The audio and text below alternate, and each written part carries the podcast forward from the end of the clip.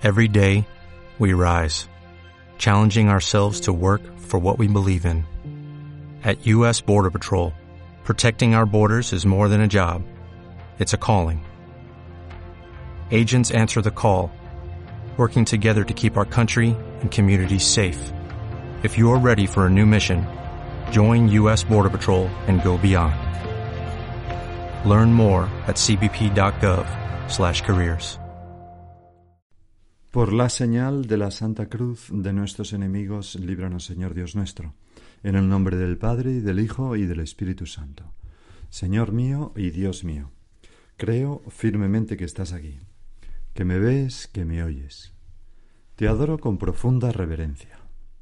Te pido perdón de mis pecados y gracia para hacer con fruto este rato de oración. Madre mía Inmaculada, San José, mi Padre y Señor, Ángel de mi guarda, intercede por mí. El ser humano es un buscador infatigable de la verdad, de la bondad y de la belleza. Es algo que hemos ido viendo muchas veces en estos ratos de conversación contigo, Señor. No estamos hechos para la mentira, para el disimulo, para las apariencias, sino para la verdad. Tampoco, estamos, tampoco estamos hechos para, para el rencor, el odio, la soledad, la hostilidad, sino para el bien. Y tampoco estamos hechos para, para lo cutre, lo feo. Eh, no nos atrae, ¿no? Como dice un amigo mío, lo malo rasca, ¿no? Eh, nos gustan las cosas bellas, las cosas bien hechas. Mm, vivir sin belleza alguna alrededor deprime enormemente el ánimo. Y un ejemplo de todo esto lo tenemos en el Evangelio de hoy, que empieza así. En aquel tiempo Jesús salió de nuevo a la orilla del mar, toda la gente acudía a él y les enseñaba. Cuando Fernando Cáriz, Monseñor Fernando Cáriz, el prelado del Opus Dei, en su magnífico libro A la luz del Evangelio, comenta un pasaje muy similar a este, escribe, La gente se fijaba en ese pasaje en cómo toda la multitud acude y se agolpa en torno al Señor. Y escribe, la gente quiere apiñarse alrededor de Jesús, porque busca sin cesar cosas buenas y bellas que llenen su corazón. Recuerdo ahora una, anécdota ¿no? que cuenta William Saroyan en una de sus novelas, en donde hay el protagonista que se llama Winstanley, está tocando el trombón en un campo de prisioneros alemán, y entonces se quedan embelesados mm, tanto los prisioneros como los, los guardianes alemanes ¿no? que les están vigilando, eh, ensimismados y como atrapados ¿no? por la música deliciosa que, son, que sonaba. ¿no? Y entonces escribe William Saroyan, no sé por qué luchan los soldados del ejército norteamericano o por qué creen que ellos luchan, ya que no se lo he preguntado a todos uno por uno, pero creo que sí sé lo que aman. Hasta el último de ellos, sea quien sea y del grupo que sea, lo que ama es la verdad y la belleza. La aman, la necesitan y la quieren y cuando la encuentran se les saltan las lágrimas. En aquel tiempo, toda la gente acudía a él y les enseñaba. Hemos leído. Todos tenemos, sigue diciendo Fernando Cariz, en lo más profundo de nuestra alma, aspiraciones que sólo Él es capaz de saciar. Él eres tú, Señor. Existen tantos testimonios de personas que ante el descubrimiento de la alegría de la vida cristiana exclaman Pero yo no lo sabía, nadie me lo había dicho, yo pensaba que era otra cosa. Y concluye Señor, haznos capaces de reconocer esa nostalgia de tu rostro, esos signos de la sed de ti en las demás personas, que sepamos transmitir tu verdadera imagen a quienes nos rodean. Y es una oración, Señor, que cada uno de nosotros hace ahora propia. Y sería como el primer punto de esta meditación de hoy, al que nos ha conducido la introducción del Evangelio. La necesidad de grabar en nuestra alma la certeza de que hoy, como siempre, la gente busca tu rostro, Señor. Porque nuestro corazón, el de todos, está hecho para la verdad, el bien y la belleza. Y no hay nadie ni nada más bello que tú, Señor, ni más bueno, ni más verdadero. Por eso San Agustín escribió, nos hiciste Señor para ti y nuestro corazón estará inquieto hasta que descanse en ti, algo que millones y millones de cristianos a lo largo de todos los siglos hemos experimentado profundamente. Y la consecuencia es optimismo, esperanza en que nuestra tarea de acercar a los hijos, a los amigos, a los conocidos, a Cristo, será exitosa porque en el corazón de cada ser humano habita lo quiera o no lo que o lo quiera, sea consciente o no sea consciente, un aliado del cristiano. Es ese anhelo de verdad, de bien y de belleza. Ahora bien, nos damos cuenta también de esto, Señor. El problema es que nosotros, al hablar de nuestra fe, tenemos que transmitir compasión y garra a ti, tenemos que transmitirte a ti, a una persona que eres tú, con toda su verdad, con toda su, bondad, su bondad, con toda tu belleza, hablando con el corazón, liberándonos de clichés acortonados y, no empezando a hablar de la fe, pues hablando de las prohibiciones y de la moral, sino hablar de la belleza de nuestro Señor Jesucristo, de lo bueno que es, de cómo cuida de nosotros, de cómo nos quiere, del amor de Dios por nosotros. Si explico el cristianismo sin citar la palabra amor, pero ¿qué estoy haciendo? ¿De qué estoy hablando si Dios es amor? ¿Quién me va a entender? Y al mismo tiempo, no adulterar el Evangelio, es decir, transmitir su verdad íntegra, con simpatía, sí, porque, pero sin adulterarlo, tal y como es, con verdad, porque esa verdad resonará en los corazones. Me acuerdo ahora la hija de, de Schumacher, uno que fue eh, un economista, no, no el piloto de Fórmula 1, ¿no? Pues un economista muy famoso que fue presidente del Banco Mundial, etcétera, converso, pues su hija es muy curioso como cuando salió la Humane Vitae, en la que el Papa Pablo VI, San Pablo VI, pues eh, hacía ver que, que, son indignos del ser humano el uso de los el recurso a la contracepción, ¿no? Y, entonces eh, aquella mujer se convirtió por eso, porque dijo este hombre es el único que es capaz de decir la verdad en un mundo demasiado interesado en lo contrario. Y aquello le conmovió. Pues la, verdad íntegra, la verdad, resuena en los corazones. Señor, ayúdanos a, concédenos el, el, ¿cómo diría yo? Concédenos como Enciéndenos por dentro, ¿no? La luz del Espíritu Santo. Haznos, haz que el Espíritu Santo se exprese a través nuestros para saber transmitir con garra, con fuerza, con pasión, con bondad, con belleza, aquello que tú eres. Aquello que tú eres. Bueno, el Evangelio continúa narrando de una manera sencilla y breve la vocación del apóstol Mateo, y esto nos va a dar para nuestro segundo punto de meditación. Dice así, al pasar Jesús vio a Leví, también llamado Mateo, el de Alfeo, sentado al mostrador de los impuestos, porque era recaudador de impuestos, y le dice, sígueme. Es una sola palabra, una orden en realidad, capaz de darle la vuelta a su vida entera, como de hecho se la dio. Fue como un rayo de luz que le cegó.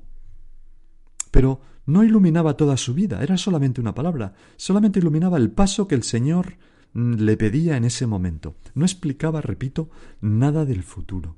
Solo ese paso concreto. Sígueme. Es algo tajante como el acero. A veces Dios nos habla o nos llama o nos pide una cosa concreta que no entendemos de todo el sentido. Newman escribió un poema que se llama eh, Lead Kindly Light que, dice así en castellano, ¿no? Lo, lo traduzco ya, ¿no?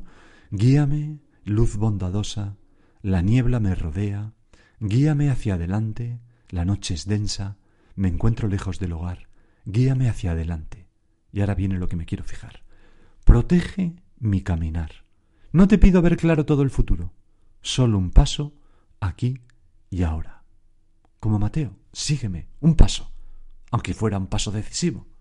¿Y qué hizo Mateo? Pues dice Marcos que, con gran sencillez, que se levantó y lo siguió. Así de sencillo. Deja todo. ¿Cómo es posible? ¿Qué clase de persona eres este Mateo, este Leví, hijo de Alfeo, para ser capaz de hacer algo así, Señor? Abandonarlo todo, sin ninguna garantía sobre el futuro, y seguirte a ti con una sola palabra. Bueno, la respuesta, la respuesta está en la colecta, la oración colecta de los días de feria de esta primera semana del tiempo ordinario, que si se dice la misa de, ferio, de feria, pues rezaremos hoy en la Santa Misa. Esa oración encierra la respuesta a esta pregunta, porque dice, Te pedimos, Señor, que atiendas con tu bondad los deseos del pueblo que te suplica, para que vea lo que tiene que hacer y reciba la fuerza necesaria para cumplirlo. Fíjate qué cosa tan bonita. Le pedimos al Señor luz para ver el camino, que vea lo que tiene que hacer, y fuerza para recorrerlo. La fuerza necesaria para cumplirlo. Es decir, ese impulso interior para hacer eso que Dios quiere que hagamos, ese impulso interior que resonó en el corazón de Mateo para levantarse y seguirte al escuchar esa palabra. Sígueme.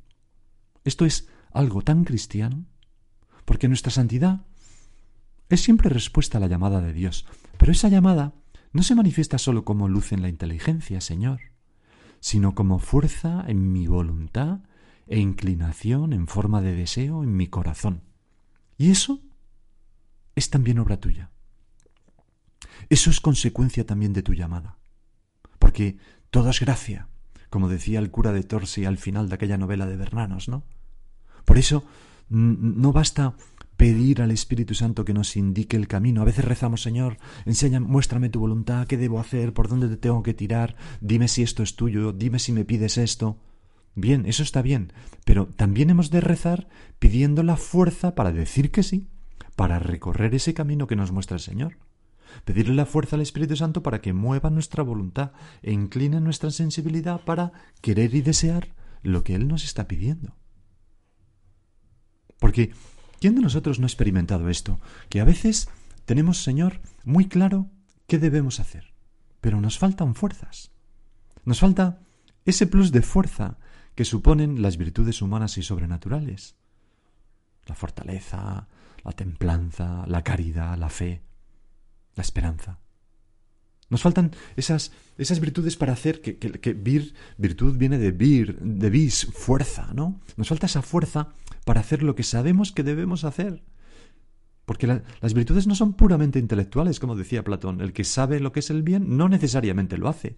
Aristóteles le corrigió y dijo, no, no, hace falta el, hábito en, en, en, las apetencias, en, los, en las potencias apetitivas, ¿no? Para hacer lo que sabes. Podemos saber perfectamente qué tenemos que hacer, mm, pero es necesario. Mm, incluso podemos desear hacerlo, pero nos cuesta. Por ejemplo, levantarse de la cama, ponerse a trabajar a la hora, ser paciente con una persona que nos carga, no enfadarme cuando me hacen una trastada, mis hijos o mis, quien sea, saber callar ante una injuria o ante algo que me ha sentado mal, sonreír, también cuando estoy muy cansado, servir a los demás cuando estoy cansado. Por supuesto que yo sé que eso es lo que debería hacer, pero muchas veces, Señor, no lo hago. Pues en esos momentos, como nos enseña la oración colecta de hoy, he de acudir a ti, Señor, y pedirte no solo la luz para ver qué debo hacer, sino la fuerza para hacerlo. Es decir, esa virtud que me falta. Y puedo acudir diciéndote, Señor, dame paciencia, Señor, hazme más generoso. Señor, hazme más diligente, o más cariñoso, o aumentame la fe, la esperanza y la caridad. Todo eso es pedir fuerza para recorrer el camino, la fuerza que nos falta, la fuerza de la gracia de Dios que tira para arriba de todas nuestras capacidades, haciéndolas más excelentes, más capaces de grandes bienes, más capaces de la verdad, del bien y de la belleza que anhelamos porque si no, nos moriremos de deseo, pero no lo conseguiremos, porque somos flojos, Señor. Y ahora, Señor, entendemos muy bien estas palabras. Al pasar vio a Leví el de Alfeo, sentado al mostrador de los impuestos, y le dice, sígueme. Él se levantó y lo siguió. Asombroso, pero no es asombroso si tenemos en cuenta que tu llamada tocó su corazón y no solamente le iluminó lo que tenía que hacer, sino que le dio la fuerza para hacerlo, como pasa con toda vocación, con toda llamada de Dios. Y también pienso, Señor, que esto nos puede ayudar a entender lo que dice la primera lectura de hoy. está tomada de la carta a los hebreos y allí el autor escribe, Hermanos, la palabra de Dios es viva y eficaz. Viva y eficaz. Tiene, encierra vida. Esa palabra que nos llega en la oración, a lo largo del día por una moción del Espíritu Santo, a través de la dirección espiritual, qué sé yo, ¿no? Tantas formas. La palabra de Dios es viva y eficaz. No es solamente un conocimiento, sino una fuerza en la voluntad, más tajante que espada de doble filo. Penetra hasta el punto donde se dividen alma y espíritu, coyunturas y tuétanos. Juzga los deseos e intenciones del corazón. Nada se le oculta, todo está patente y descubierto a los ojos, a sus ojos. Y, y no solamente Mm, lo que hemos dicho ilumina estas palabras de una manera especial, sino también estas otras palabras de la Sagrada Escritura tomadas del profeta Isaías, donde vienen a decir, se viene a decir lo mismo que hemos visto en esta meditación, en este segundo punto. Decía allí el oráculo de Isaías, como bajan la lluvia y la nieve desde el cielo, y no vuelven allá sino después de empapar la tierra, de fecundarla y hacerla germinar, para que de semilla al sembrador y pan al que come, así será la palabra que sale de mi boca. No volverá a mí vacía, sino que cumplirá mi deseo y llevará a cargo mi encargo. La palabra de Dios, tu palabra, Señor, tiene esa fuerza prodigiosa. Por eso, Señor, cada uno de nosotros en su intimidad puede hacerlo, ¿no? Y, puede pedirte, Señor, Mm, pronuncia tu palabra sobre mí y llénala de eficacia maravillosa para que mueva mi voluntad, mis potencias, todo mi ser. Porque yo no soy capaz si no cuento con esa fuerza tuya. Eso sí, por mi parte, yo mm, voy a desear con todas mis fuerzas amarte, con todo mi corazón, con toda mi mente, Siguiendo tu mandato, amarás al Señor tu Dios con todo tu corazón, con todas tus fuerzas, con toda tu mente. Pero en el fondo es lo mismo. Para amarte así necesito tu fuerza, tu caridad, que te derrames la caridad del Espíritu Santo sobre mí. Y entonces estamos diciendo lo mismo, porque la caridad es la disposición que hace dóciles a mis potencias para seguir tus mandatos, es decir, dóciles a mi inteligencia, a mi voluntad, a mis sentimientos, a, mis deseos, para seguir aquello que tú quieres. Quien ama se identifica con el amado, sustituye su, su, su voluntad y hasta su corazón por el del amado. Quiero lo que quiera el que amo, quiero, deseo lo que ella desee.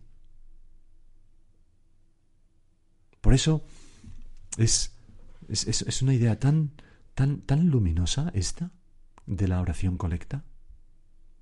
Te pedimos, Señor,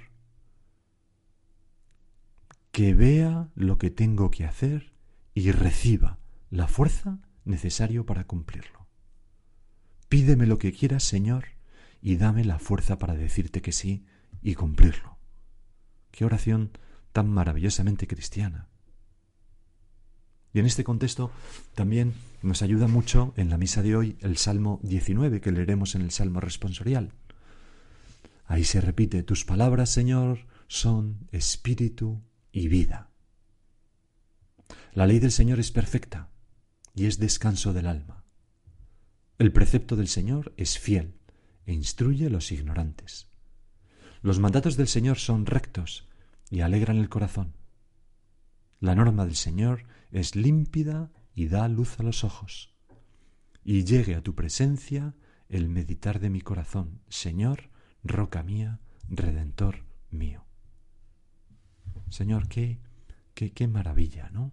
Qué maravilla. El Evangelio termina con este otro suceso, el Evangelio de hoy. Sucedió que mientras estaba él sentado, después de llamar a Mateo, tal, sucedió que mientras estaba él sentado a la mesa en casa de Leví, porque Leví o Mateo pues organiza una fiesta después de seguir al Señor, muchos publicanos y pecadores se sentaban con Jesús y sus discípulos, porque eran amigos de Leví, que era un publicano y pecador. Pues eran muchos los que lo seguían. Los escribas de los fariseos, al ver que comía con pecadores y publicanos, decían a sus discípulos, ¿por qué come con publicanos y pecadores?